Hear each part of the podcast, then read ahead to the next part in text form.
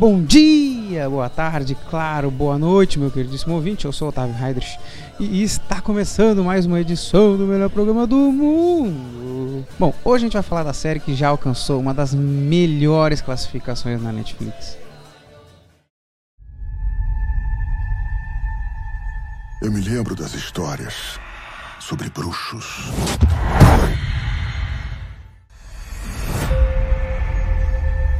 Os elfos eram os primeiros feiticeiros do continente. Quando os humanos e os monstros chegaram, os elfos ensinaram os humanos a transformar o caos em magia. E depois foram mortos pelos humanos. O caos é a coisa mais perigosa deste mundo. E, se não controlá-lo, o caos vai matar vocês. A sua vida se resume a isso? Monstros e dinheiro? Isso já é o bastante. Alguma coisa aguarda você. Aquela garota será extraordinária. Yennefer. Beleza, então, galera, a gente vai falar aqui hoje da série The Witch, a série do Geraldão, do Geraldão da Massa. E eu já quero adiantar pra vocês que eu fiquei muito feliz com essa produção da Netflix, apesar de eles fazem grandes coisas ruins, muita coisa ruim, e de vez em quando eles acertam muito. E, tipo assim, dentro do possível nessa série, eu vi muita fidelidade nas origens. E, cara, o que mais me satisfez foram as formas como essas histórias foram contadas, velho. Mas muita calma aí, pera lá. Que nós vamos dissecar um pouco sobre isso nesse podcast aqui. Então, não me abandone, fique aí. E que eu já volto. Não pode fugir do seu destino só porque você tem medo dele. E ele vem. Encontre Geralt de Rivia.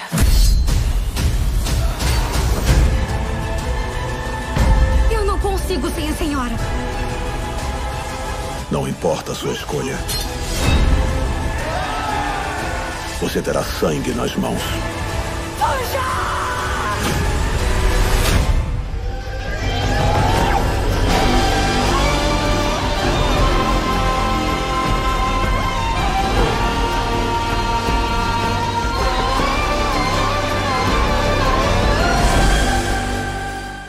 Bom, vamos lá, falar um pouquinho da história dessa série. Ela tem oito episódios. São oito episódios muito legais, mas vamos do princípio. Vamos do, de- do início. Então, assim, ó, de largada na série, a gente vê os últimos momentos do reino de Sintra prosperando. Antes do Império Nilfgaardiano trazer a devastação para ele. E nesse momento, onde a gente vê eles prosperando, a rainha Calante a leoa de Sintra, mais conhecida, ela tinha feito um banquete para companheiros próximos de reinos aliados. E é durante esse banquete que a gente também é apresentado a princesa Cirila, vulgo Ciri. O pessoal que conhece o- a história dela já sabe o destino que toda essa caminhada, essa caminhada dela vai gerar. Cara, nem eu falei antes ali, isso é um ponto muito foda da série, cara o respeito com a história dos personagens, pelo menos ali do, do eixo principal ali, que é o Geralt, a Ciri e a Yennefer. E durante esse momento muita coisa acontece intercalado nessa série, tá? Já vou deixar isso aqui falado pra vocês. E durante esse banquete aí que é mostrar pra gente, em outro momento, durante o episódio, é mostrado o surgimento da lenda do carniceiro de Blavik, que é um dos modos como que o Geralt é chamado, no qual ele se envolve ali com uma moça chamada Humphrey, que além de ter ajudado a dar essa, essa lenda para o nome do Geralt, ela antes de morrer diz pra ele que uma tal garota da floresta é o destino é o destino dele, é, é algo assim, não me lembro exatamente. Ou seja, mais tarde a gente vai ver que a garota na floresta é a Dona Ciri. Mas uma- um detalhe aqui sobre a Humphrey que ela é dita como uma, uma das meninas amaldiçoadas a trazer o fim do mundo, né? Porque ela foi uma das garotas que nasceu durante o Sol Negro. E o pessoal tem um certo preconceito, certo medo dela por conta disso, né? Dela ser uma das mulheres que traria o fim do mundo. A lenda do carniceiro de Blaviken se deu logo depois ali o Geralt teve um se envolveu ali com a Humphrey e só que ele tinha um meio que um contrato que ele não tinha aceitado nem nada, não tinha dado muita certeza se ele tinha aceitado não do mago do vilarejo ali, do Stragobor, pra matar essa Humphrey justamente pelo medo que essas pessoas tinham dela trazer o, apocalipse, né? Então ele acaba se envolvendo com ela e quando ele volta, uh, tinham feito a caveira dele já para todo o povo de Blaviken e o pessoal ali que era mais carga pesada, junto com a Renfrey, eles partem para cima do Geralt e o Geralt acaba matando todos eles. Ele acaba sendo apedrejado, chamado de aberração e tal. Que aí vem uma das das primeiras lições assim que o Geralt traz é de não se deixar levar pela, pelas emoções ali daquele momento, que senão vai acabar sendo que as pessoas acham que tu é, sendo que na verdade tu não é aquilo que elas estão dizendo. E o Geralt deu aquele dá essa primeira lição aí que ele acabou sendo que as pessoas achavam que ele era. Bom, e para encerrar o primeiro episódio, a, a devastação de Sintra, do que eu falei antes, pelo Império Nilfgaardiano. Cara, é um bagulho muito insano. É muito sangue, é gente morrendo pra caramba. E tudo isso aconteceu por conta do, de um salto alto da rainha. Que a rainha não acreditava que o Império fosse capaz de atacar eles, justamente porque eles têm muitos aliados. Porque eles não. Eu confesso que. Eu acho que é porque eles não tinham muita noção de como estavam os Nilfgaardianos naquela, na, na situação atual. E porque ela era a rainha. Ela sendo a, a leoa de Sintra, ela não tinha medo do que de qual adversário viria, eles iam acabar derrotando ele. E isso acabou com a devastação daquele reino inteiro. Bom, uma pontinha solta aqui é que quando a rainha pede pro mago Maisor entregar Ciri para alguém, e esse mago diz que a, esse alguém sumiu. Nem deu muito tempo a gente perceber isso na série, porque a cena tá num frenesi de acontecimento, cara, que tu não consegue se ligar. Eu, na hora, imaginei, bah, o Geralt já vai aparecer agora. Mas pelo que estava sendo nos mostrado ali, não tinha como eu a gente acreditar muito que era o Geralt ali. Porque ele, naquele momento do episódio, ele estava se envolvendo com a Renfrew. Então a gente meio que não tinha como acreditar que o Geralt ia aparecer, mesmo que a gente pudesse pensar que haveria linhas do tempos diferentes ali de uma linha do tempo onde os fatos estão acontecendo fora de ordem. A gente não tinha como perceber isso ainda. Então, com todos esses ataques na a Sintra, a Síria acaba fugindo para a floresta.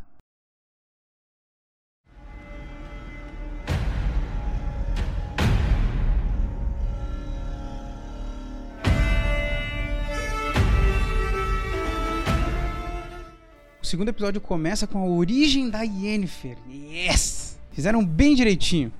Tipo assim, nos livros não tem muita descrição de como. Tipo, é pouca descrição que tem sobre a origem da Yennefer. Cara, ficou muito bom o jeito que eles fizeram, cara. Eu adorei, mano. Assim, uh, a Yennefer, por conta de, do sangue meio élfico que ela possui, causou um sério de, uma série de distúrbios no corpo dela. Por exemplo, ela tem a corcunda, ela tem a boca meio torta e adivinha? é feita de bicho em casa. Até uma bruxa comprá-la por pouquíssimo de uma pessoa muito ridícula, que eu nem vou chamar essa pessoa de familiar, porque, ah, meu, não, não tem como. Mas antes dela ser comprada por essa bruxa, é, logo de largada ela tem um contato com magia. Tipo, uh, o início do episódio é um casalzinho se pegando num canto, daí eles encontram ela e eles tipo, começam a bater nela, velho. Só que nesse momento ali de angústia dela, ela se teleporta para um lugar mágico e ali ela conhece um mago. Ou pelo menos ele era um aprendiz ali ainda naquela altura. E ali ele conversa com a Yennefer e dá indício que ele devia procurar a Tissaia. A Tissaia é essa bruxa que eu falei que ia comprar ela momentos mais tarde. E esse rapaz também, depois que a Yennefer a Tissaia compra a Yennefer, eles acabam se encontrando de novo e acaba sendo o primeiro interesse amoroso da Yennefer na série. E ali também a gente vê que ela começa o treinamento dela na escola das bruxas, das feiticeiras, das magas, como você preferir, em Aretusa.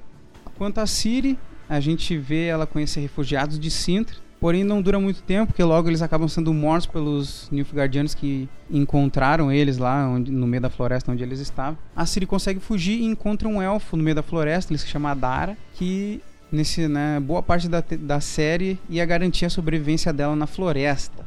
Nesse episódio também, o Geralt conhece o Yasker. E, na verdade, quem jogou só os jogos conhece ele por Dandelion. E ali eles partem em busca da resolução de um contrato que envolvia um diabo. Que é o que assim que os caras descreveram pro Geralt no bar onde ele encontrou o Yasker. Mas na verdade não se tratava de um diabo, só se tratava de um Silvano que andava junto com os elfos. E nesse momento eu, o Yasker e o Geralt são. Geralt, Geralt, eu vou chamar ele de Geralt porque eu sou brasileiro, né? Eu não consigo me desvencilhar do Geralt. E quando eles são capturados pelos elfos, eles nos explicam como está a situação daquele povo ali. Não é nos mostrado muita coisa, mas ali eles contam que o povo elfo, na verdade, foi tirado da onde eles moravam e eles viviam refugiados em lugares assim que nem eles estavam no meio de uma montanha, escondidos, e ainda mais eles são estão sendo meio que caçados, né? Tipo, eles encontram tem aquele Silvano que acabou levando eles para os elfos, é meio perigoso, eles vivem numa situação bem perigosa. E agora assim, essa isso que eu vou falar vai lembrar muito The Witcher 3, cara, porque o pessoal que jogou só Witcher 3 se, se esforçar um pouquinho a mente, vai lembrar das baladas e aventuras do, do que o Dandelion, o Yasker, que o Yasker fala no jogo das aventuras das baladas que ele, que ele fez com o Geralt. E com certeza algumas delas vêm dessa época, tá certo? E no final do episódio 2, tô com muito medo dos direitos autorais, mas eu vou deixar rodando um trechinho do que acontece no final do segundo episódio aí para vocês. Ele é quem nos garante a guerra cessou. Esta é a canção de um grande campeão. Arrumem cerveja pra ele então.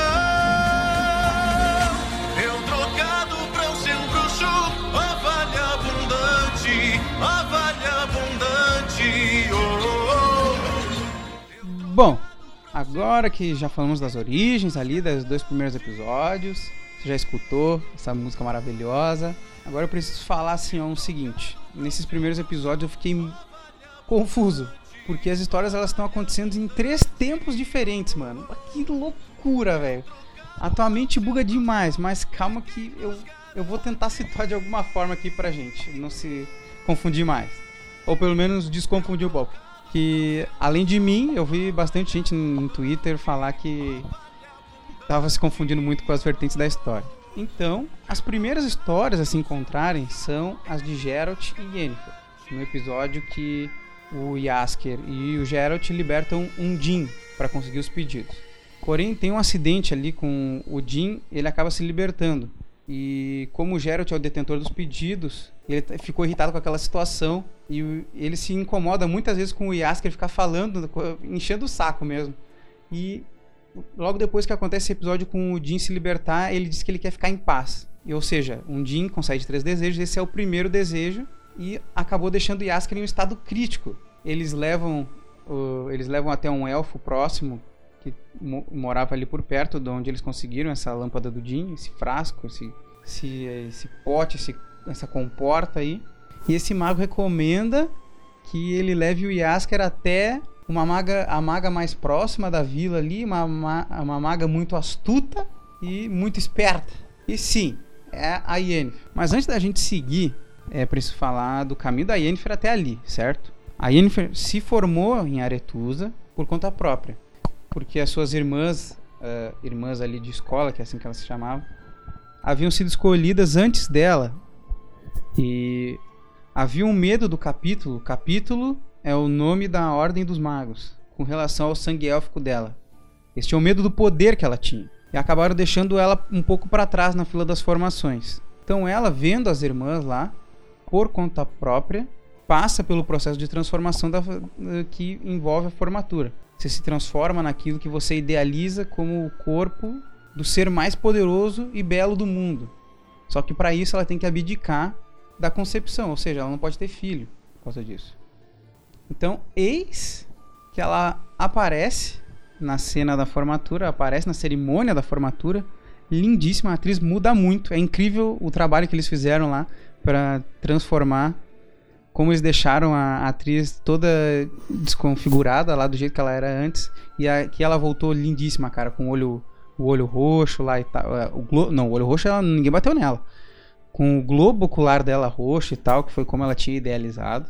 Como você pode perceber, eu, fico, eu fico muito empolgado falando desse bagulho, porque tá muito legal, cara. Eu achei que foi. Das adaptações que eu vi, foi a que melhor ficou. Cara. Nessa cerimônia tem um detalhe. O rei Foltest, durante o episódio que ocorre essa cerimônia, o Geralt está resolvendo um contrato pro rei Foltest, certo? Ele tá bem velho ali que deu um, um problema com uma maldição e o Geralt precisou resolver esse problema. Inclusive, nessa cena, a, a, a Triss, que é conheci, muito conhecida por ter muito destaque nos três jogos da saga The Witcher, ela aparece como sendo a maga do, do Rei Foltest. Um detalhe, então, voltando, um detalhe dessa formatura é que o Rei Foltest aparece criança nessa formatura. Enquanto, mais ou menos, no mesmo episódio ele aparece criança e aparece adulto depois. Então a gente começa a denotar um pouco as distâncias de, linha, de como está a vertente da história, sendo a, a parte da Yennefer a mais antiga, a do Geralt eu considerei a mais média, porque mais pro final a gente percebe que os eventos que envolvem a Ciri são os mais recentes. Como eu falei, aparece a Triss Marigold como maga do Foltest, quando ele é mais velho, quando ele já é rei, né? Só que ela ainda não recebeu muito destaque nessa temporada, mas tenho certeza que ela ainda vai ter um papel muito importante a seguir nas próximas temporadas.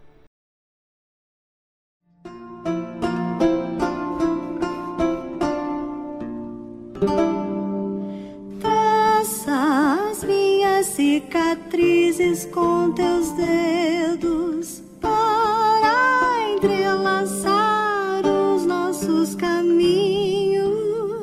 Abra as feridas que nunca fecham até as suas tramas o destino. Bom, então vamos voltando pro encontro deles. A Yen tenta dominar aquele Jin. Eles acabam, como eu falei, o, o Geralt leva o Dandelion até a Yennefer. E ela tenta dominar esse Jin. Só que o problema é que ele não tá enfraquecido porque o Geralt não gastou todos os pedidos dele. E com isso ela é quase morta pelo Jin, pelo aquele monstro. Fazendo com que o Geralt precise fazer o último desejo dele. Claro que ela, ela pediu para ele fazer o último desejo para que ela pudesse absorver o Jin para ela. Porque boa parte da caminhada da Yennefer depois que ela se forma é para tentar conseguir conceber de novo, para recuperar a fertilidade. E quando o Geralt faz esse último desejo, a Netflix fez de propósito, eu gostei muito, que não tem, é, ele só sussurra, não tem como tu escutar, só pra gente ver a boca dele mexendo e a gente não consegue saber qual é o último desejo do Geralt. E pra falar a verdade, em nenhum livro isso é detalhado. Só que a gente consegue dar uma imaginada. E um detalhe então sobre o, último desejo, então eu já falei que ele não foi detalhado em nenhum livro sobre o que, que é, a gente pode dar uma especulada. A Yennefer solta no episódio seguinte a esse que o desejo que o Geralt fez pro Jin é que o destino da Yennefer se unisse ao destino do Geralt, para que eles nunca se separassem, que eles sempre fossem se encontrar.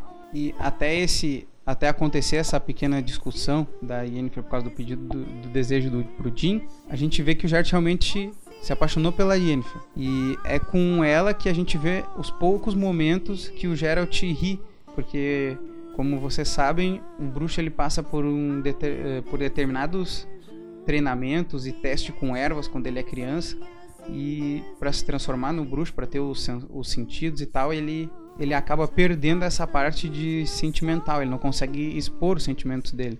Então são momentos raros onde o Geralt ri e esses momentos são com a Yennefer. Uma coisa sobre o desejo do Jin, ainda tô aqui no desejo do Jin, é que no The Witcher 3 tem uma missão que se chama o Último Desejo, onde o, o, o, o Geralt e a Yennefer quebram suposto desejo do Jin, de, onde se imaginava que o Geralt tinha unido o destino dela ao Geralt, para ver se realmente o que eles estão um sentindo um pelo outro é amor e não é a magia, a magia do Jin operando.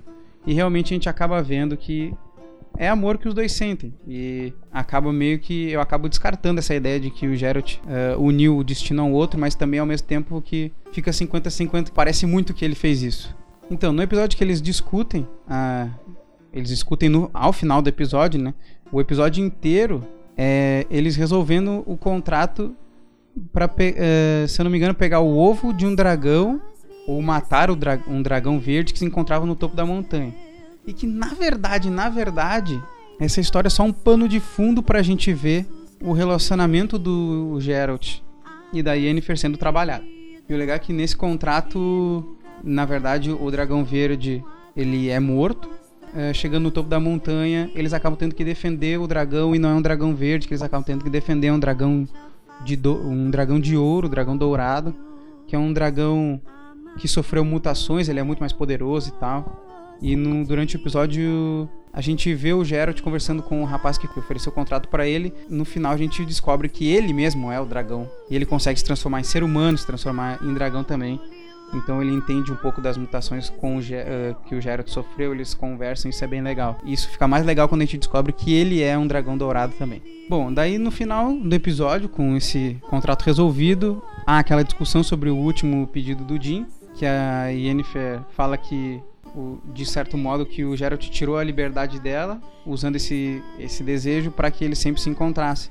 Ou seja, ela não ia ter liberdade para viver a vida dela, porque em algum momento ela ia acabar encontrando o Geralt de novo. Eles brigam, e nessa, e nessa briga o Geralt solta que ele tem que reivindicar um bebê vindo de uma lei da surpresa. Que aí a Yennefer solta uma outra, a última discussão antes deles se separarem, das histórias se separarem, que como o Geralt não aceita o próprio destino de ter que buscar essa criança vinda de lei da surpresa, por que, que ele ia unir o destino da, da Yennefer com ele? Esse é o questionamento da Yennefer para ele. E dali eles se separam. As histórias vão para cada um vai pro seu lado.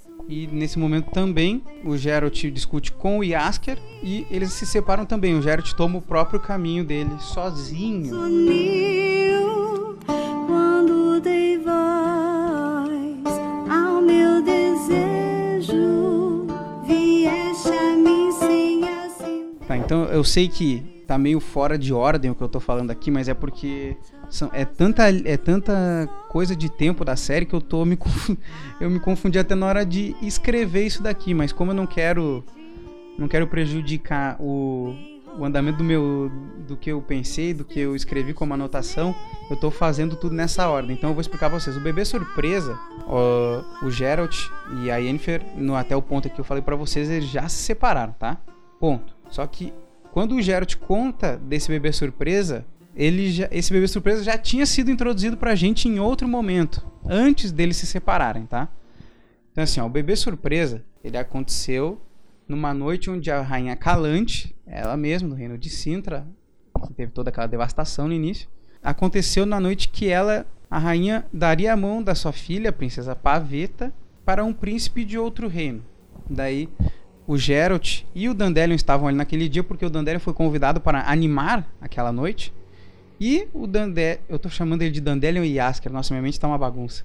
E o Yasker convidou o Geralt para ser um guarda-costas dele naquela noite, porque ele tinha medo do- dos maridos, das mulheres que ele- o Yasker tinha pegado, que ele mesmo tinha pegado, tinha medo de sofrer uma represária por isso, de apanhar, né? Ele tinha medo de apanhar. Então os reinos ali, os príncipes foram se apresentando, coisa, coisa e tal, até que chega o Cavaleiro Ouriço. Ele era um, um cara, uma pessoa amaldiçoada e reivindicou a lei da surpresa naquele momento. O destino que eles tanto falam na série é quase uma religião. A rainha foi convencida a aceitar a lei da surpresa, porque senão o destino traria sérias consequências se ela não respeitasse aquela lei. Então a princesa Paveta se mostra ser apaixonada pelo Cavaleiro Ouriço, que na verdade ele não era ouriço o tempo inteiro, era uma maldição que através da meia, a partir da meia-noite até um certo momento ele virava humano normal. Isso acontece tudo ali na frente, tanto que o Geralt defende o Dune que a rainha tenta matar ele quando a vai aceitar a primeira vez, ela finge aceitar para tentar matar ele e o Geralt defende o, o Cavaleiro Ouriço, o Dune, como ele é conhecido. E ali quando a rainha dá a benção do casamento da do casamento da Paveta com o Dune, ele a maldição regride. A maldição é desfeita porque a rainha abençoou o casamento deles. Uma coisa maluca desse episódio é que durante as negações da rainha Calante, ela nega um príncipe de Nilfgaard. E a maior loucura disso é que depois disso tudo, quando o Dune ficar mais velho, ele vai ser imperador de Nilfgaard, que vai destruir Sintra. É muito louco, ele vai ser o imperador Emir. É muito louco mesmo. Então, como eu falei, quando o Geralt, como o Geralt defendeu o Dune, como o Dune não tem outra forma de pagar, ele oferece o Geralt a lei da surpresa como pagamento por ele ter salvado a, a vida e, e ajudado ele a se casar com a princesa Paveta. E nesse momento, o, o Geralt até brinca pedindo cerveja e coisa e tal, só que ele acaba meio que sem querer querendo, pelo que eu entendi, vincular o futuro do bebê que a Paveta esperava, que naquele momento ali se mostrou que ela esperava, a ele. E caso essa lei, como eu falei, caso essa lei não tivesse, não fosse cumprida, teria consequências ruins. E essa criança é a Siri. É confuso, né? É bem confuso mesmo. E conforme os episódios passam, você começa a juntar os pauzinhos. A, a montar o quebra-cabeça e ver como que tá funcionando as histórias. Mas só de forma que a série te permite que tu perceba isso. Que só, tu só percebe que a linha do tempo da Siri é muito mais distante quando há a cena sobre o casamento da Paveta.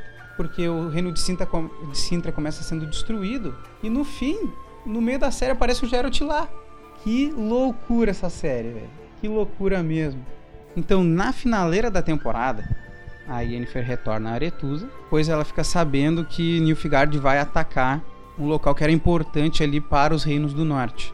O capítulo, na- em maioria, se opõe a confrontar o Império, porém as magas vão de qualquer forma. Enquanto isso, a gente vê o Geralt chegando em Sintra para levar a Ciri. Só que a rainha Calante permite e não permite que leve, que ele leve a Ciri, porque o Geralt percebeu que eles utilizam uma sósia da Ciri para proteger ela. E o Geralt percebe isso vendo ela jogar bolita. Sim, que é aquela cena lá do início da série, uma das primeiras cenas onde a Ciri tá jogando bolita com uma gurizada ali na rua. E quando ele confronta a rainha, ele acaba sendo preso. Ele confronta sobre esse negócio da sósia e ele acaba sendo preso. E é nesse momento que a gente vê as narrativas ali finalmente se juntando. Então o Geralt Sim, era o homem preso, que a rainha havia pedido para a Ciri ser entregue a ele lá no início. Só que durante o ataque de Nilfgaard, o Geraldão consegue se livrar da cela e ver de perto a desgraça chegando pro povo, pro povo de Cinta. Inclusive ele vê, ele vê muito de perto a rainha Calante se matando. Então a partir dali, o Geralt começa a seguir os passos da Ciri. Já a Ciri, antes de se encontrar com o Geralt, ela fica sob os cuidados de um clã que vive na floresta de Brocklon. Até um dúplice que estava com a aparência do mago do, do mago Mysor, aquele lá do início que ajudava a Ciri e a rainha, ele que foi morto por um dúplice antes desse, dupli- desse mago aparecer lá na floresta, ele acaba convencendo a Ciri e o elfo a ir com ele, só que eles conseguem desmascarar esse dúplice e conseguem fugir, conseguem descobrir que é- aquele dúplice é um dúplice e eles fogem dali. Só que nesse meio tempo, o Dar e a Ciri discutem e a Ciri decide seguir sem, sem ele, eles ficam separados a partir dali. Até a Ciri ser acolhida por uma moça de um vilarejo chamada Zola. Enquanto isso, Geralt, ele é resgatado pelo marido dessa mulher que acolheu a Ciri, após ele ser atacado por, pelo que eu acredito ser devoradores de cadáveres. Pra mim parecia um carniçal ou até um necrófago, eu não consegui entender que tipo de bicho era aquele ali. Vocês podem até me corrigir aí em qualquer momento. Então Geralt, ele é resgatado por, por este homem, enquanto a Ciri é acolhida por essa mulher. Então a gente começa a ver que eles vão se encontrar, eles vão se encontrar.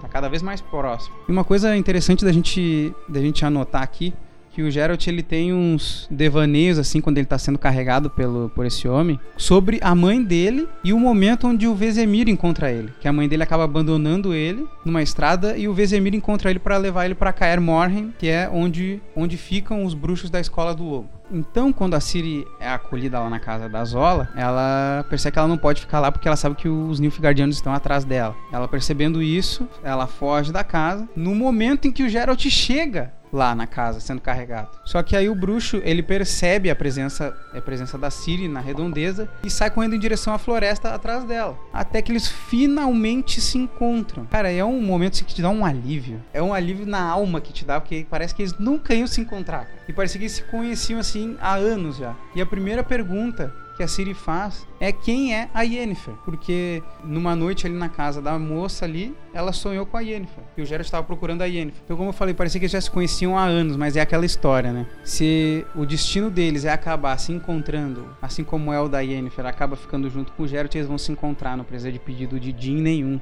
Pode ter certeza disso. Bom, então vou falar um pouco aqui da, da batalha em Soden Hill, que é onde as magas tentam defender ah, aquele, aquele posto ali que seria importante para os reinos do norte do Império Nilfgaardiano. Sim, é uma batalha que as magas vencem por conta da Yennefer, usar o seu poder enorme que ela tem, e é uma grande demonstração de poder. Só que morreu muita gente ali. Claro, os soldados Nilfgaardianos não preciso dizer, mas é que morreu muita maga, muito mago ali, muita pessoa que estava ajudando eles. Só que depois dessa demonstração de poder da, da Yennefer, ela some, enquanto Geralt e a Ciri se encontram. E o interessante é que a gente percebe que a Yen e o, o Geralt e a Ciri estão próximos, porque o local onde mora essa família que ele foi o local onde eles se encontraram, o Geralt e a Ciri, não é muito distante de Soden Hill, porque a Zola fala que vai acontecer essa batalha lá. Isso é muito interessante também, que a gente percebe quando, quão próximo eles, eles estão. Só que no fim acaba a Yennefer sumindo. Não sei se ele- a Yennefer vai acabar encontrando o Geralt de cara na- logo na segunda temporada, não sei como isso vai acontecer. Isso aí nós vamos deixar pro pessoal se resolver, porque até então estão se resolvendo bem lá.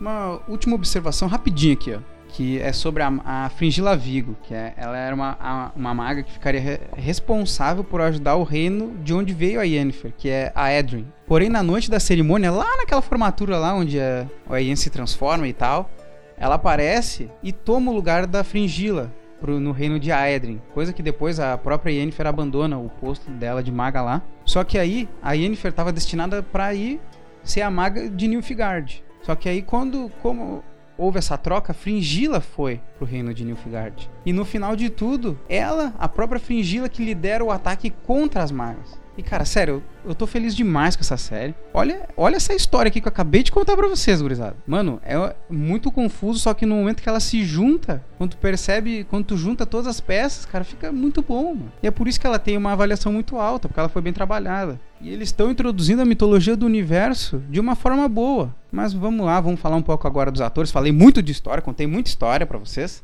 Então agora nós vamos falar um pouquinho de ator.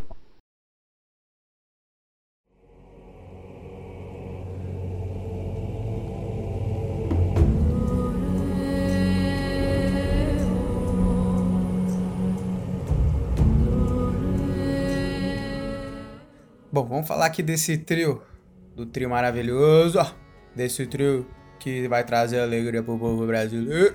Então, assim, Henry Cavill, o Geraldão, a Anya Chalotra, a Yennefer e a Freya Allan, que é a Ciri. Cara, eu acho que não podia ter sido melhor essa escolha.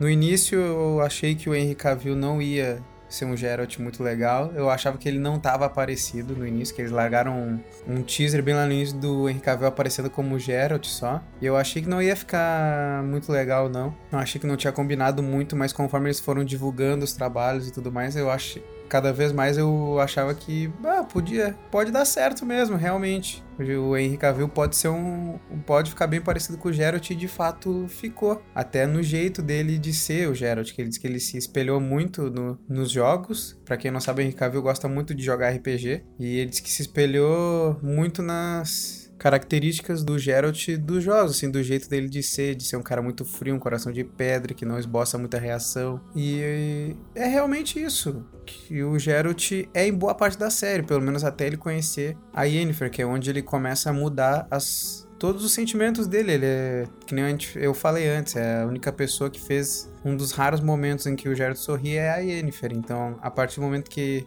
a Yennefer cruza o caminho do Geralt, que ele começa a mudar um pouco dessa figura. E eu acho que o Henry Cavill foi muito bem fazendo o Geralt nessa temporada. E eu espero que ele continue, continue dessa forma que a gente vai gostar muito.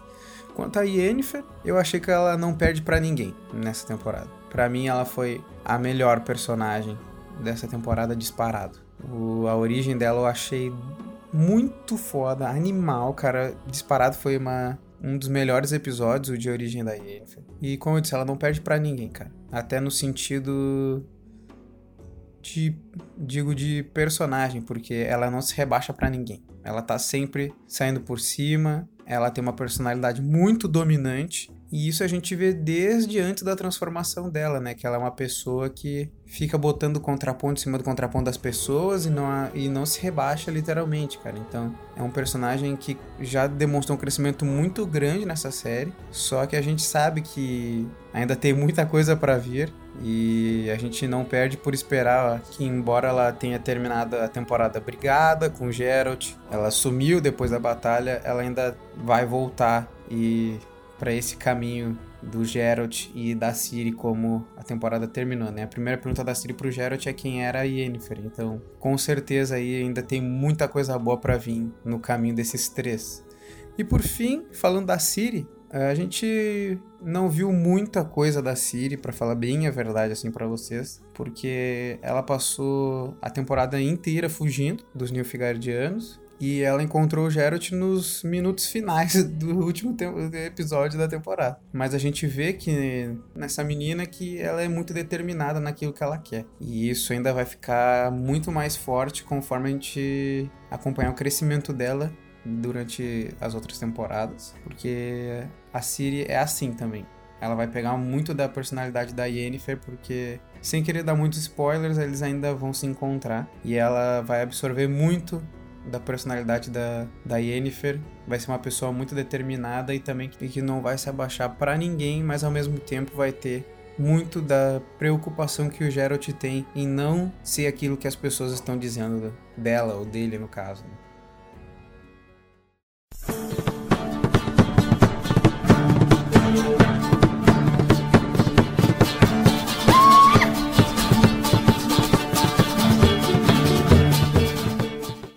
Rapidinho aqui, que o programa já tá enorme de grande. Vamos falar aqui rapidinho das lutas e trilha sonora. Gente do céu. Tem um pessoal mais ousado aí que falou que a trilha sonora e as lutas são a melhor coisa da série. Eu acho que tá equiparado com as histórias ali dos personagens, cara. Que tipo assim, ó, a luta é muito foda. Não tenho o que dizer. É estilo Witcher mesmo, é muito bom as lutas, tá tudo muito bem coreografado. E a trilha sonora incrementa esses momentos de luta. Tem as trilhas sonoras dos momentos dramáticos lá e tudo mais, e é muito bom também ali. E as lutas de fato, cara. Pra mim sempre foram um ponto forte assim dos jogos e na série se manteve.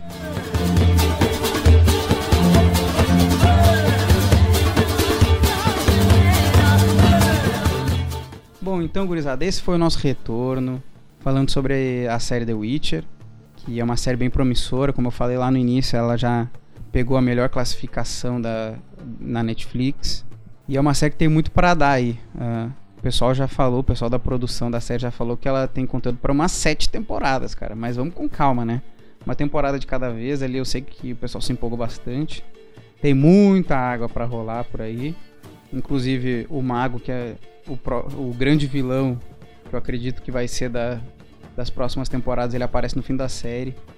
Digo, no fim da temporada, né? Logo no final da temporada que ele aparece matando um dos caras do exército das magas ali que tava ajudando.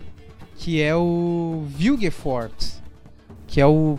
Eu imagino que vai ser o grande futuro vilão da série Witcher. Que ele é o, um dos caras que o Geralt não conseguiu derrotar de fato no, no X1, cara. Ele foi um golpe de sorte ali que ele acaba derrotando o Vilgefort.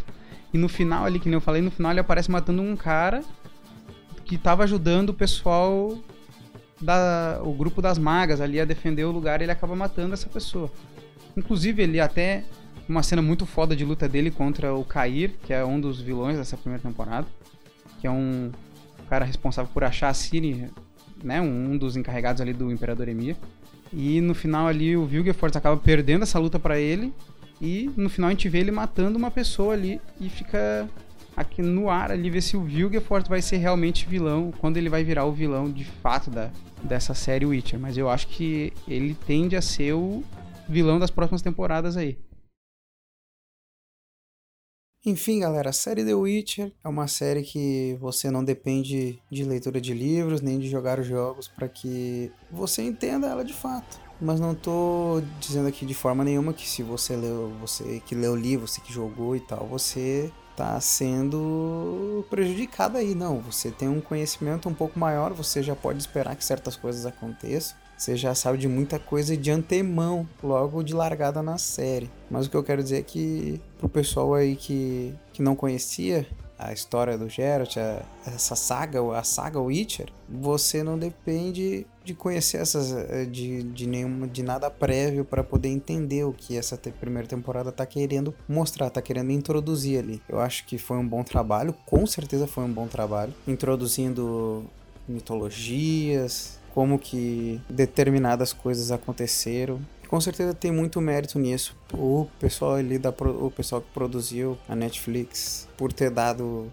vida a essa série maravilhosa. A gente mal, mal perde por esperar a temporada que vai chegar só em 2021, mas com certeza vai valer a pena esperar, desde que o trabalho seja bem feito, que não seja feito às pressas, nada que seja tudo muito bem pensado, que esse universo é muito rico e digo para vocês que vai valer a pena esperar pelos próximos capítulos aí, pelas próximas temporadas de The Witcher.